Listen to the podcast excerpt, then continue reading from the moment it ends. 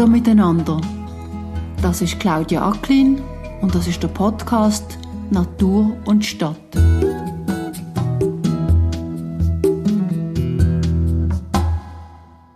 Die Idee ist eigentlich wirklich entstanden so in der Corona-Zeit, wo man gesehen hat, dass im Prinzip so gewisse Versorgungswege langsam ein bisschen stocken geraten und so, hat man das ziemlich die Augen geöffnet. Und das ist eigentlich die, die Antriebsfeder, wo ich gesagt habe, hey, wir müssen etwas machen, dass wir wieder anfangen, dezentral versuchen, gewisse, ja, ich sage jetzt, gewisse Prozesse in Gang zu setzen, wieder eine gewisse Wertschöpfung da in der Region haben. Und, und so ist das eigentlich der Mut entstanden, um das zu machen. Und per Zufall habe ich die zwei Gewächshäuser da gefunden und die Frau, eben die Frau Wild, wo, der, wo das gehört, die ist wirtschaftlich so am Boden gewesen und auch gesundheitlich und so. Und dann bin ich hergegangen und gesagt, Look, ich kann dir helfen. Es beruht auf gegenseitiges Vertrauen. Und ja, und so ist das entstanden. Jetzt seit eigentlich anderthalb Jahren sind wir jetzt da dran und haben es schon fertig gebracht, etwa 3,5 Tonnen Gemüse zu produzieren. Ich bin heute in Saas im Prättigau. Der Ort ist so klein, dass man drucken und verlangen muss, dass der Zug haltet. Man wird während deren Episode ab und zu ganz Manimatterleik hören, wie er durchfährt. Gerade neben dem Bahngleis hat es nämlich zwei alte Gewächshäuser.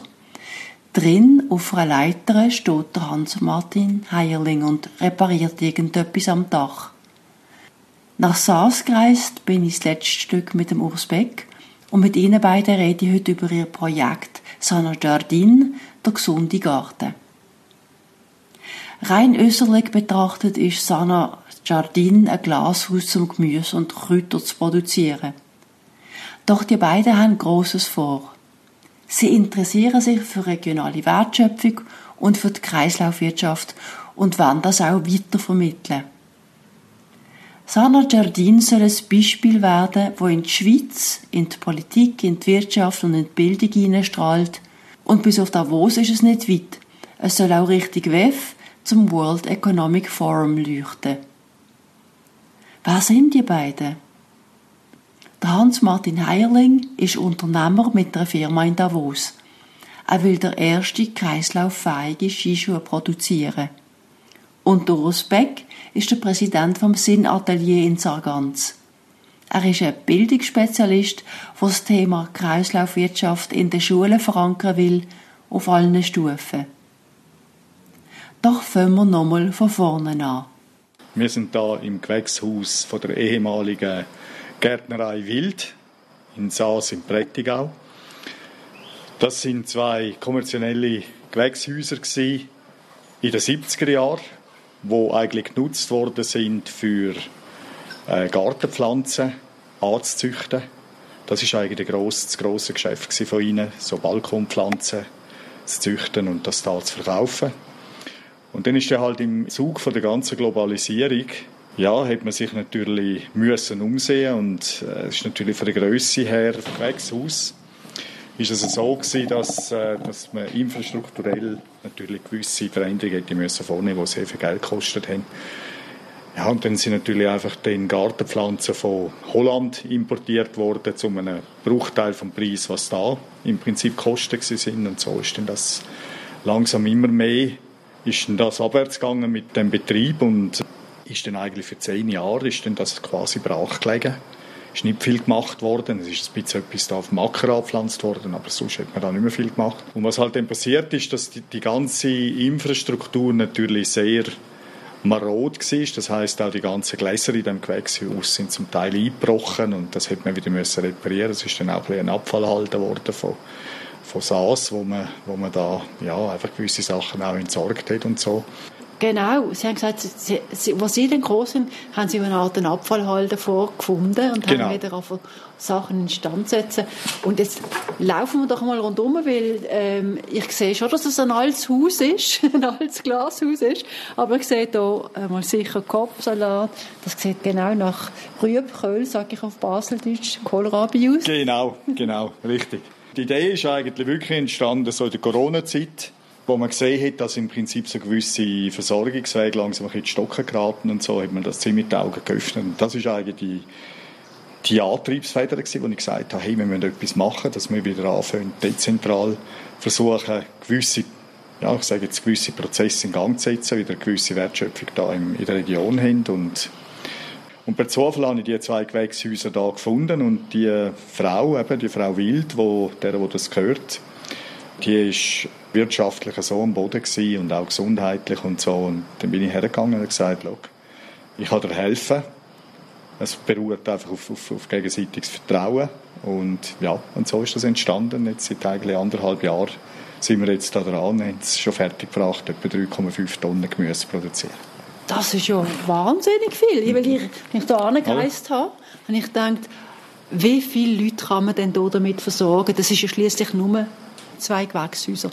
Wenn man es mal in Familie würde umrechnen haben Sie... Die Idee ist, dass man da äh, nicht einen kommerziellen Betrieb kann aufbauen im herkömmlichen Sinn. Erstens ist von der Infrastruktur her sind wir da zu klein.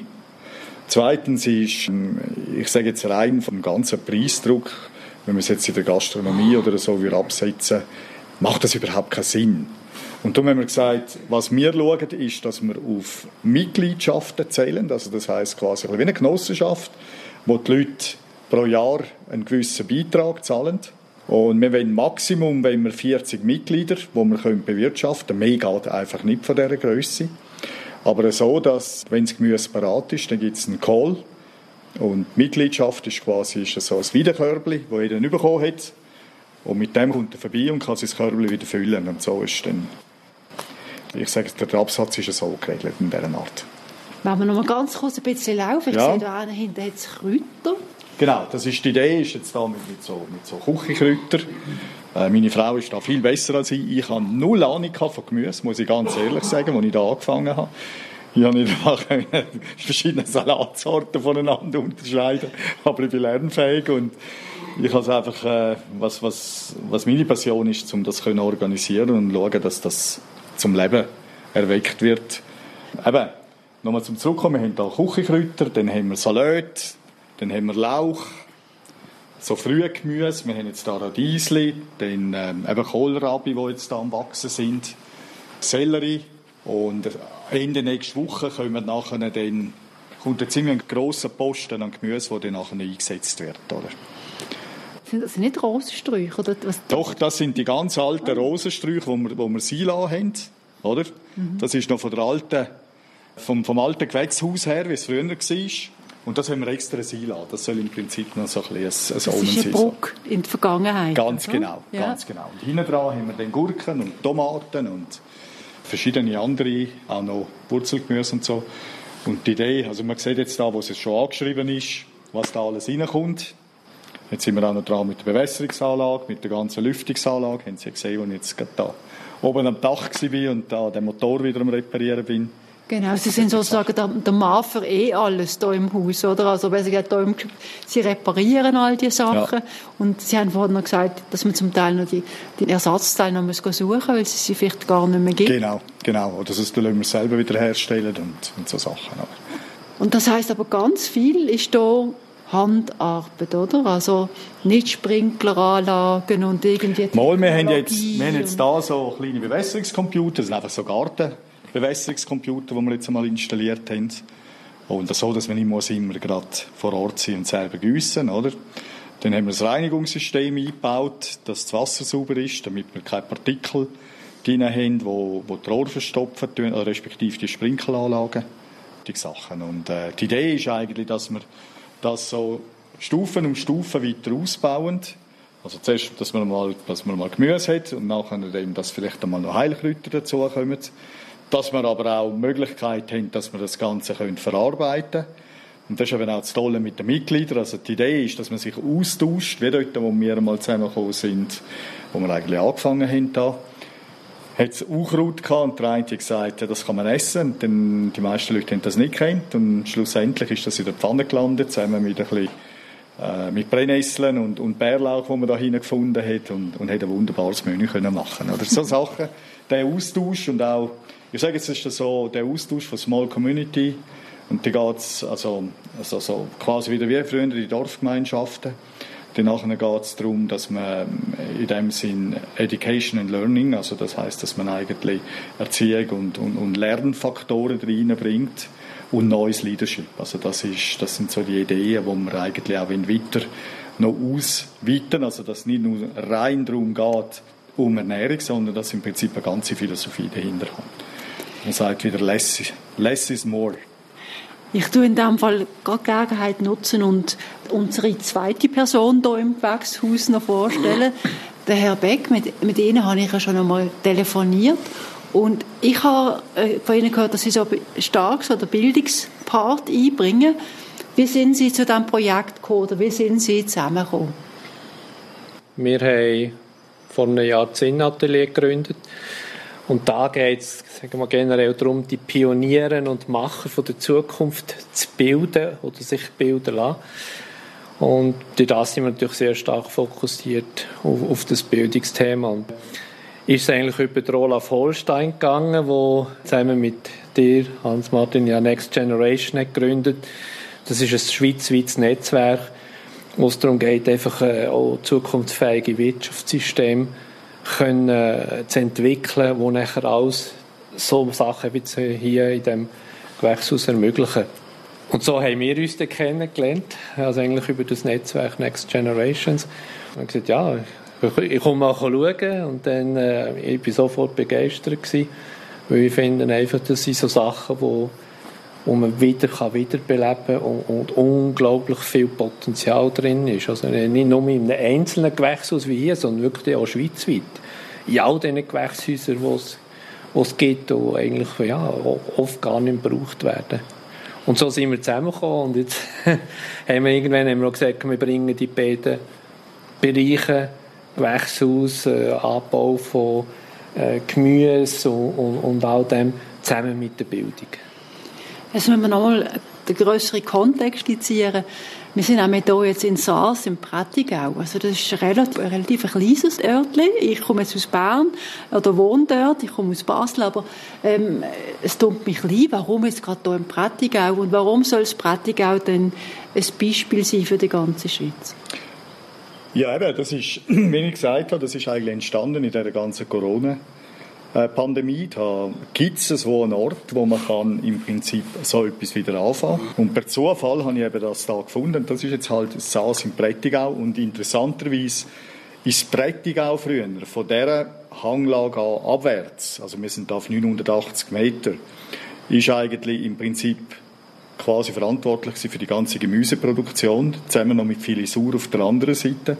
Und das ist noch spannend, dass das jetzt langsam wieder zurückkommt. Ist rein klimatisch sind das ja die einzigen Gewächshäuser im ganzen Prättigau, abgesehen jetzt von Langquart, wo noch vorhanden sind. Früher jetzt Davos hat es auch noch Gewächshäuser gegeben, aber das ist alles äh, ja, äh, aufgegeben worden und danach sind dann Wohnblöcke gebaut worden und, und, und.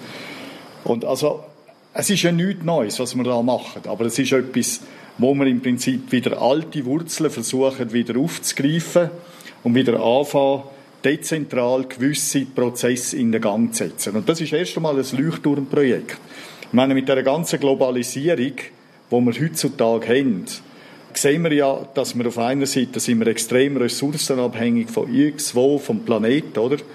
Und wehe, wenn jetzt irgendes wie durch irgendwelche Umstände die ganzen, ich sage jetzt Versorgungsketten in die Stocke geraten, dann sehen wir jetzt, was, was passiert. Und jetzt sind wir mitten drin. Also wir sehen auch, wie die Ressourcenpreise steigen, wie die Transportpreise steigen und, und, und. Und ich glaube einfach, am Ende des Tages werden wir wieder Gewinner sein, wenn wir lokal etwas produzieren können. Also man muss im Prinzip lokalisieren. Das heißt quasi global denken, aber lokal das, was möglich ist, produzieren und wieder in den Gang setzen, oder? Und darum ist auch die Idee, dass wir da mit dem Gewächshaus quasi auch einen Lerngarten haben. Und der Name, wo es wo entstanden ist, ist eigentlich Sana Jardin, das heißt gesunder Garten. Und das kommt eigentlich aus einem ganz alten römischen Bewusstsein her, wo, wo, wo, die Römer da waren. Und da hat es das sogenannte Aquasane gegeben, das, das, das gesunde Wasser. Und das speist übrigens da das Gewächshaus. Und darum ist das entstanden, das Sana Jardin. Und das ist ja auch die Idee, was wir gesagt haben, dass man dann im Prinzip kann mit dem Leuchtturmprojekt das quasi nachher skalieren, eben auch auf andere Regionen in der Schweiz. Ja, wenn wir glauben, wenn man es rein geografisch anschaut, ja, warum SAS, warum so ein, sage jetzt mal, Nebental, oder? Ich glaube, die Menschen in diesen Gebieten sind sich einfach schneller bewusst, was die Auswirkungen sind, wenn auf der Globalisierungsebene etwas passiert. Und ich glaube, Menschen in der Stadt haben, braucht, es braucht länger, bis das Bewusstsein durchdringt. Und es hat natürlich auch den Platz nicht in der Stadt heutzutage.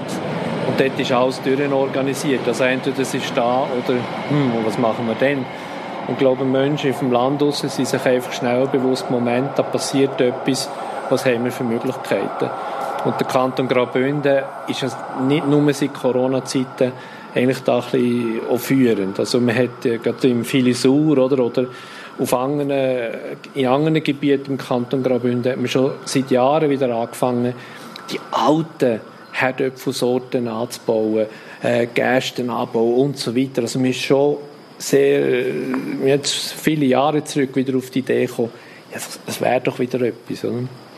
Es ist natürlich auch einfacher, so, wenn man so kleiner startet und dann eben so ein Leuchtturmprojekt hat, das mal so auf einen Stand bringt und man sagen, so, jetzt kann man replizieren, jetzt kann man duplizieren. Und dann kann man äh, rausgehen und sagen, so und so haben wir es gemacht jetzt könnten wir es eigentlich an einem anderen Ort machen. Es ist einfach auch einfacher. Mir ist ein bisschen in einem anderen Zusammenhang in den Sinn gekommen. Ich habe eine Zeit lang auf dem, im Zürcher Oberland gewohnt. Und dort hat man Textilfabriken, die dort mal eingegangen sind. Also die sind über viele Jahre so im Decline gesehen, aber mhm. Äh, in Wald hat das geheißen, im mhm. Zürcher Oberland, hat es also wirklich, das ist das Manchester von, von der Schweiz gesehen, da hat es wirklich starke Textilindustrie gegeben. Und ich habe dann dort in einem von diesen alten Fabriksälen dann geschlafen am Schluss und, und gelebt und gekocht und so weiter. Und das hat auch ein bisschen so einen Aufbruchcharakter gehabt, als ich dort gezügelt bin in, in das Areal. Man hat ein bisschen gespürt, das ist eine neue Nutzung. Dahinter ist auch, aber natürlich dort noch relativ stark auch so eine, ich würde mal sagen, ein Gentrifizierungscharakter gesteckt, oder? Man hat natürlich mit der anderen und Neunutzung von diesen alten Fabrikarealen auch, auch Geld können verdienen und jetzt Ihren erster Impuls da ist aber, nehme ich jetzt einmal an, weniger Geld verdienen. Also das, Sie sich nicht so schnell gentrifizieren, das ist eine, sagen wir mal eine Frage. Das ist genau so. Also das ist, wenn ich es jetzt für wegen Geld mache, dann würde ich jetzt im Prinzip gerade alles niederlegen und gehen. Nein, es ist eine Passion. Und es ist, kurzum gesagt, mir geht es um Ernährungssicherheit. Das ist eigentlich, das ist kurzum auf den Punkt gebracht in der momentanen Zeit. Später, glaube ich, werden wir ein Wirtschaftssystem haben, das nicht mehr linear taktet, wie es heute ist, sondern kreislauffähig, das heißt 360 Grad rundum Blick und auch ganz ein neues Bewusstsein, wo, wo mit dem am Entstehen wird sein. Und darum habe ich gesagt, es ist ein Lerngarten. Das, was wir hier haben, sind wirklich Lernprozesse, die anfangen. Und ich habe unter anderem jetzt auch zu tun am WEF und habe damit mit sehr hochgradigen Leuten zu tun, die Politik und Wirtschaft da sind. Und auch dort merkt man einfach, es ist langsam ein bisschen das Umdenken am stattfinden. Nur passt das nicht zusammen mit der Hochfinanz, wie es heute ist. Das, es funktioniert nicht mehr, es geht nicht mehr. Und das Verrückte ist, wenn man sich jetzt vorstellt, es ist so wie, wenn ein Tag vergangen ist und der neue Tag ist im Erwachen, es ist morgen um zwei. Die Energie vom neuen Tag ist schon da, aber die Leute schlafen noch tief. Und so kommt es mir im Moment vor. Also wir sind noch im Prinzip sehr, sehr am Anfang von dem Ganzen. Und man merkt, dass man auf einer Seite steht man noch in dieser präsenten Welt, wie sie heute ist. Und auf der anderen Seite steht man schon.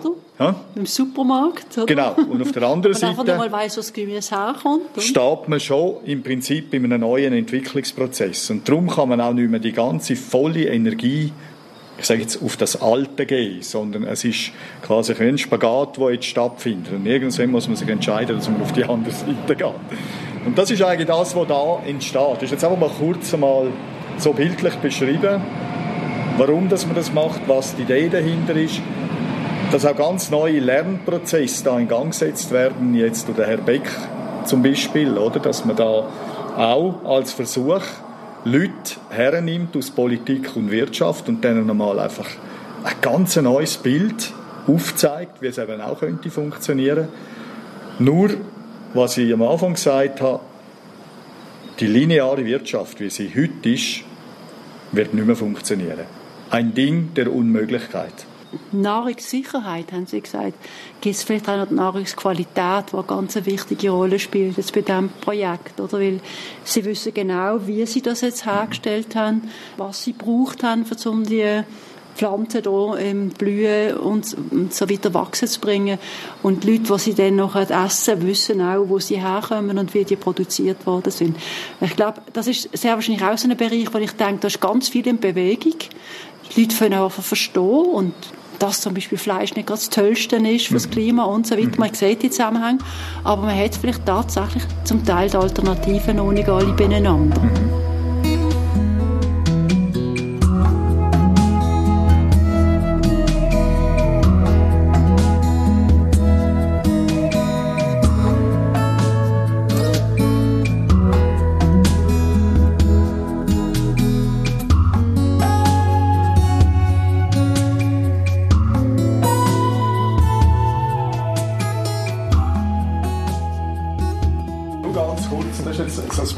Das ist jetzt, das ist am gleichen Tag haben wir das gepflanzt.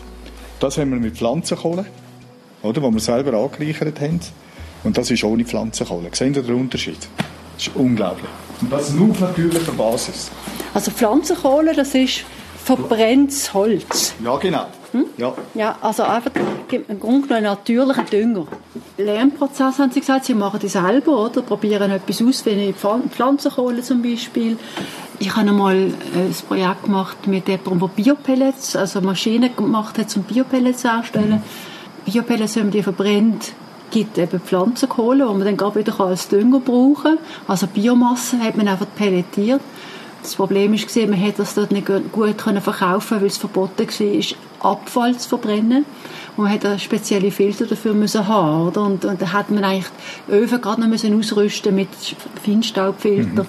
Und das ist dann die Schwierigkeit gewesen, aus dem wirklich ein tolles, auch ein kreislauffähiges Produkt zu machen, oder?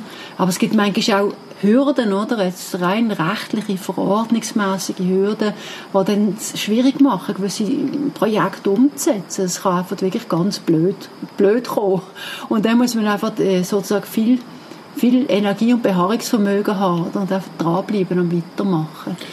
Ja, und vor allem am Anfang so mit Politik mit an Bord zu nehmen, oder? Und, und auch, ich sage jetzt, mit der Regionalentwicklung, wo ich sehr gute Zusammenarbeit habe dass wir die schon sensibilisiert auf das Thema und dass sie im Prinzip einem Rücken stärken und nicht im Prinzip Gegenwind aufbauen, oder? Dann hat man im Prinzip viel weniger, viel weniger Hürden, wo man da äh, nehmen muss und auch viel mehr Verständnis, oder solche Prozesse nachher ja, voranzubringen. Ne? Das ist spannend. Also im Grunde genommen, haben Sie ja schon gesagt vorher, findet auf ganz vielen Ebenen Lernprozess statt, in der Politik, äh, in der Wirtschaft, bei der Bevölkerung, bei denen, die jetzt konkret da wirklich auch Abonnenten sind. Aber sie machen darüber hinaus, glaube ich, in dieser Bildungsarbeit in Berufsschulen. Wir haben unser Bildungsprogramm geht in Zukunft über alle Ebenen.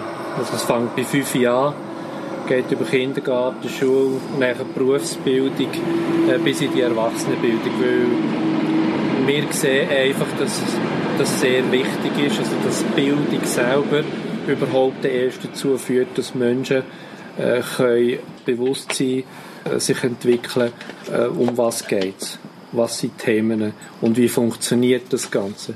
Ich meine, wer weiß heute noch, wie Natur funktioniert?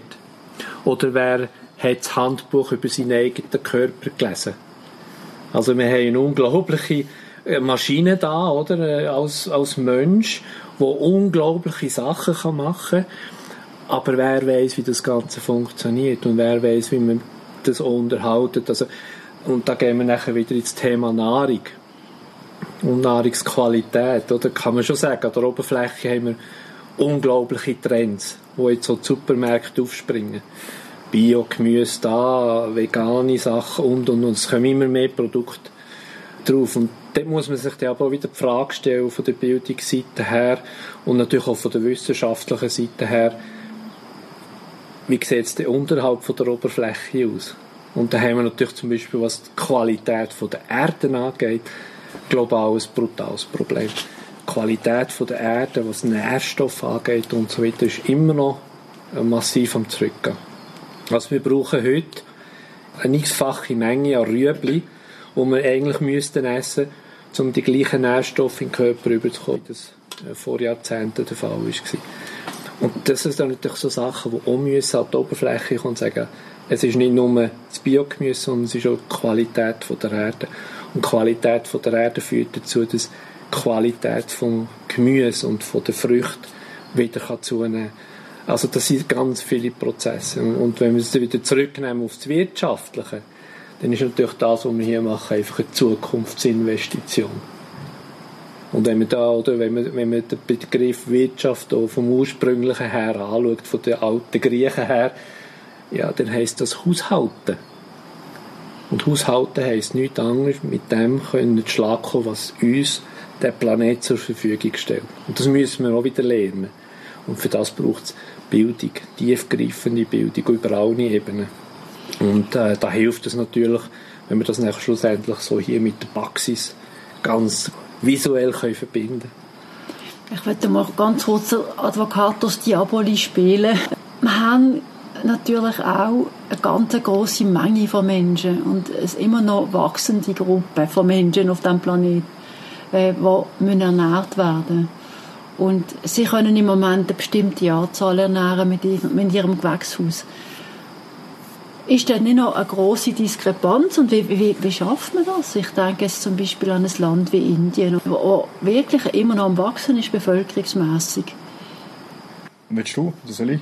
Ja, ich könnte vielleicht etwas ja. dazu sagen, ja. schnell, mhm. weil ich gerade auch ein bisschen in diesem mhm. Thema jetzt drin war. Es gibt ja von der UNO aus gibt's ja die Sonderberichterstatter über das Thema Hunger. Und äh, dort hat man ganz klar festgestellt, dass wir mit der derzeitigen globalen Leistungsfähigkeit gut 12 Milliarden Menschen kann ernähren Und das Thema oder das Problem ist nicht, dass es zu wenig Essen gibt. Das Problem ist der Zugang zu der Nahrung über Kosten fallen, im Prinzip. Also viele Menschen können sich das Essen nicht leisten. Und das hat natürlich verschiedenste Gründe. Also da reden wir von Spekulationen von Nahrungsmitteln, die die Preise nicht die Höhe treiben. Wir reden von äh, Lieferketten, die nicht vorhanden sind, weil es sich wirtschaftlich nicht lohnt. Also das sind äh, markante Gründe. Aber rein von der Produktionsfähigkeit her ist genug Potenzial da, um 12 Milliarden Menschen zu ernähren. Und wenn man nachher so etwas kann, an einen Punkt bringen, wo man sagen, so, jetzt kann man es replizieren. Und die Leute sehen, wow, das hat unglaublichen Wert. Regional und irgendwo als Netzwerk auch. Also man muss sich das mal vorstellen, so etwas tut sich replizieren und nachher vernetzen mit den Technologien, die wir heute zur Verfügung haben, was da für, für neue Möglichkeiten entstehen für Menschen auch wieder zu partizipieren in dem ganzen Prozess. Ich sage also, nur ganz schnell etwas dagegen und dann aber, ich weiss, der Herr Heierling hat gerade sicher etwas noch zu sagen. Ähm, Im Moment ist das Argument von der intensiven Landwirtschaft, wir machen das, damit wir überhaupt genügend Lebensmittel können herstellen Und was dann dabei passiert, ist, dass tatsächlich die Böden ausgelaugt werden, also dass zunehmend unsere Böden kaputt gehen. Also man müsste äh, sogenannt regenerativ schaffen. Aber ist das möglich, oder, bei dieser Menge von Leuten? Ja, es ist auch hier eigentlich relativ einfach. Also Coop und Migros sagen ja von sich selber, sie haben 33% Ausschuss bei den Nahrungsmitteln, also sie haben Abfall. 33%, wenn man 33% effektiv in der ganzen Kette so verwenden, wäre schon einiges da. Zweite Zahl, zwischen 70 und 80 Prozent der Landwirtschaftsfläche wird benutzt, um Tierfutter herzustellen. Also ich glaube, da muss man nicht mehr dazu sagen, wie man es könnte kehren. Jetzt muss man einfach äh, angehen und sagen, okay, jetzt nehmen wir einen Teil von dieser Fläche wo ja eh schon ein Thema ist, also äh, ja, Rinderhaltung und so weiter, oder eine Fleischproduktion, wo eh schon ein Thema ist. Sagen wir, wenn wir so eine große Menge vom Land nur für Tierprodukt, also für Tierfutterproduktion verwenden, nehmen wir doch ein Stück da und dann tun wir die anderen Probleme, die auf wirtschaftlicher Basis sind, noch angehen. Dann ist das Problem eigentlich vom Tisch und das ist auch ganz klar die Haltung von der UNO. Der Herr Heierling ist in den Startlöchern und hat schon eine Skizze gemacht. Ich denke, es braucht einen riesen Bewusstseinsschritt für unsere Menschheit. Es ist alles schön und gut. Es gibt so viele verschiedene Institutionen auf dem Planeten. Es gibt, ich kenne ähm, Ellen MacArthur Stiftung, ich kenne TEDx, ich kenne wirklich einen Haufen grosse Organisationen. Aber niemand bringt etwas zum Fliegen. Es sind immer schöne Worte und Papier, die da ausgearbeitet werden und dies und jenes. Aber die kritische Masse erreicht man nicht. Aber wenn man sich vorstellt, dass im Prinzip letztes Jahr die anthropogene Masse, die auf dem Planet produziert worden ist, grösser ist als die biologisch abgebaute Masse, dann muss man sich langsam fragen für unser ganzes Wirtschaftssystem. Und was im Moment passiert, ist eigentlich nichts anderes als... Entschuldigung, heißt das, dass es mehr Menschen hat auf dem Planet als Nein, künstlich erzeugte Masse. Ah, künstlich also das heißt, Masse. Das okay. heißt im Prinzip technische Kreisläufe mhm. anstelle von biologischen mhm. Kreisläufen. Ja. Und der ist das erste Mal grösser, der technische Kreislauf gegenüber dem biologischen Kreislauf. Mhm. Und das sagt viel. Und das andere ist, dass einfach die Ressourcen im Moment noch viel zu billig sind, solange wir noch Geld haben. Und der, im heutigen Wirtschaftssystem wird einfach vielmal einfach ein grünes Mäntel drüber gestülpt, oder? aber linear nachher weitergefahren. Das heißt, dass man im Prinzip einfach eine Produktions A hat und einen Abnehmer C zum Beispiel und zwischen ihnen ist ein Handel, oder? Und solange wir im Prinzip so an das ganze Wirtschaftssystem gekettet sind, wird das nicht funktionieren. Es geht nicht. Weil das auf so, im Prinzip auf so gewinnmaximierende Basis aufgebaut ist. Das heißt, wenn wir jetzt Sie, er, ich nur noch die Hälfte würden konsumieren pro Jahr, und das würden alle machen, dann bricht das ganze Wirtschaftssystem zusammen. Es geht gar nicht mehr. Darum sage ich, es braucht ein ganz neues Bewusstsein. Und es braucht auch, ich sage jetzt so, ein, ein Globalrat, der ganz anders funktioniert. Weil was bringt es, wenn man heutzutage zum Beispiel eine Community hat, ich sage jetzt, etwa, eine gute Community ist etwa 150 Leute, die zusammenleben. Die könnten autark sein, die könnten im Prinzip ihre eigene, ihre eigene Energie produzieren, mit Solarenergie, was auch immer heute vorhanden ist. Äh, sie können ihre eigenen Lebensmittel produzieren. Es macht ja keinen Sinn, dass jeder im Prinzip seine eigene Autofabrik hat oder was auch immer, sondern das sind, das sind Prozesse, die dann in Gang gesetzt werden, die eben dann global angeschaut werden müssen.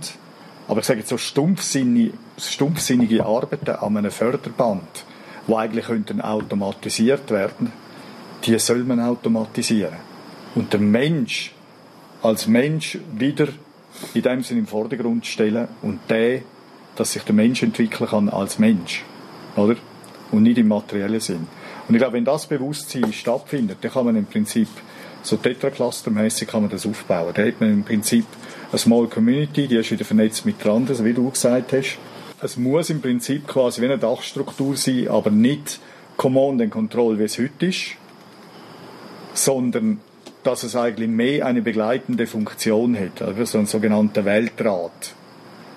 Ich sage jetzt so ein, ein Rat der Weisen in dem Sinn. Und nur so, weil es bringt nichts, wenn jetzt eine kleine Community wie jetzt da in Frieden und Harmonie lebt und vielleicht ein paar Kilometer weg ist eine Community, die sich, die sich aufs Dach geht oder? Und, und, und einfach in Unfrieden lebt und Hass und dies und jenes.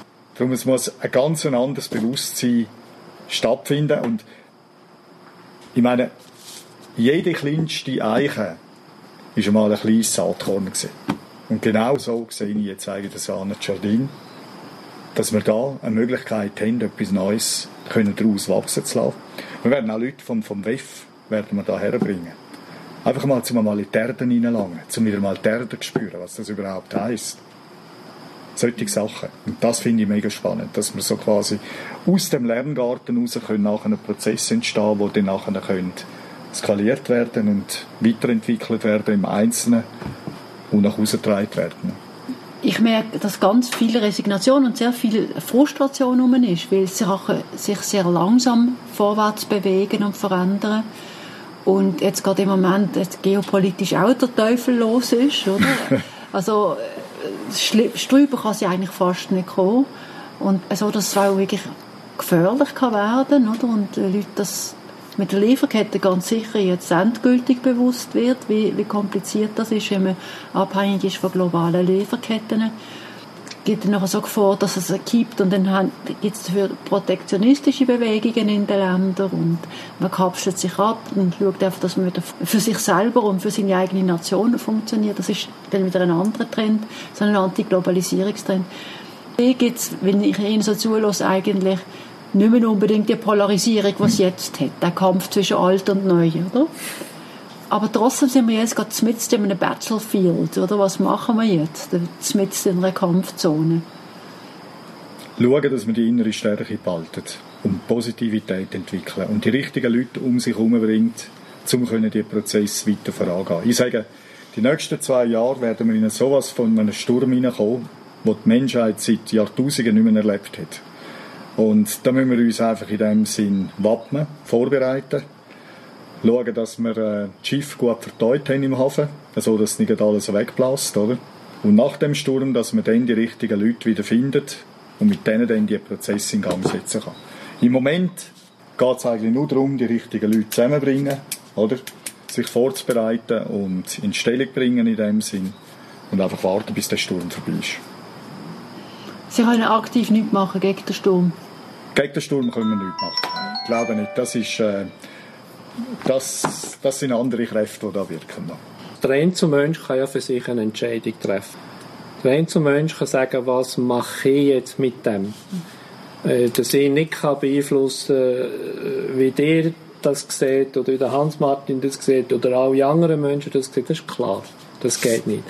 Aber ich kann für mich entscheiden, wie ich will dastehen mit dem Ganzen. Und so kann es jeder andere Mensch auch. Und da sehe ich schon einfach oder Menschen, die die Möglichkeit haben, in der Mitte zu bleiben. Also sich auch nicht polarisieren lassen. Und auch sagen, ich muss mich weder der einen oder anderen Seite zuwenden, sondern ich bleibe in meiner Mitte, ich bleibe in der Mitte vom Leben.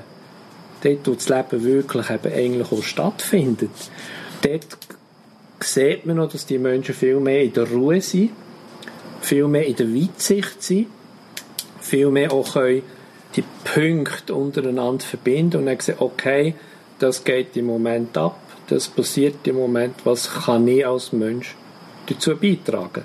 Da geht es von mir aus gesehen nicht mehr um Revolution, sondern um Evolution. Richtig. Innovation.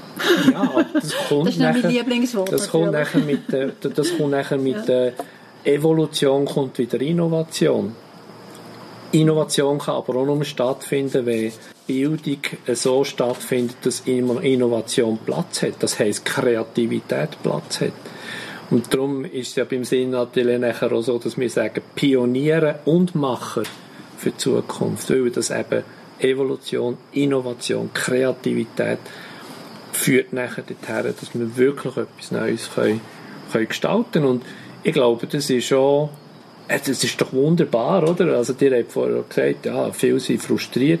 Ich finde es mega cool, mega cool, wenn man dort reinschaut ja. und kann sagen, ja. was da alles möglich ist.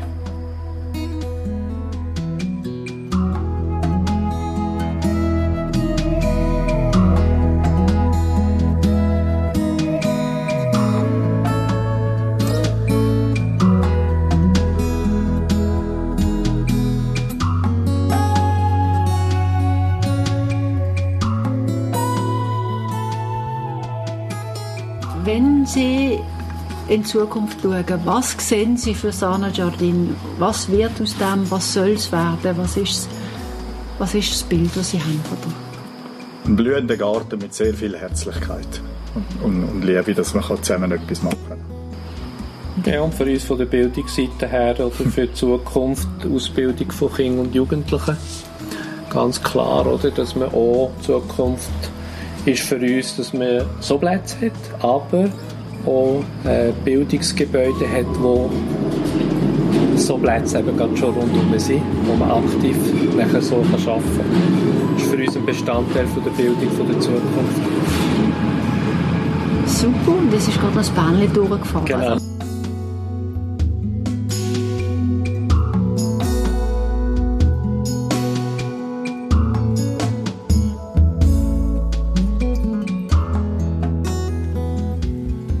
Wieder eine Folge von Natur und Stadt gesehen und ich hoffe, dass sie Ihnen gefallen hat. Ich danke Hans-Martin Heierling und dem Urs Beck recht herzlich für ihre Zeit und wünsche beiden viel Erfolg. Und zum Schluss noch das. Ich bin schambar froh, wenn dir, liebe Zuhörerinnen und Zuhörer, den Podcast weiterempfehlen würdet. Alle, die wollen, können Natur und Stadt auf Apple und Google Podcast oder auf Spotify abonnieren. Man kann mir auf Twitter, LinkedIn, Facebook oder Instagram folgen und man kann meine Newsletter abonnieren. Alle Informationen dazu findet man in meinen Show Notes. Ich würde mich freuen, wenn Sie auch das nächste Mal wieder zuhören.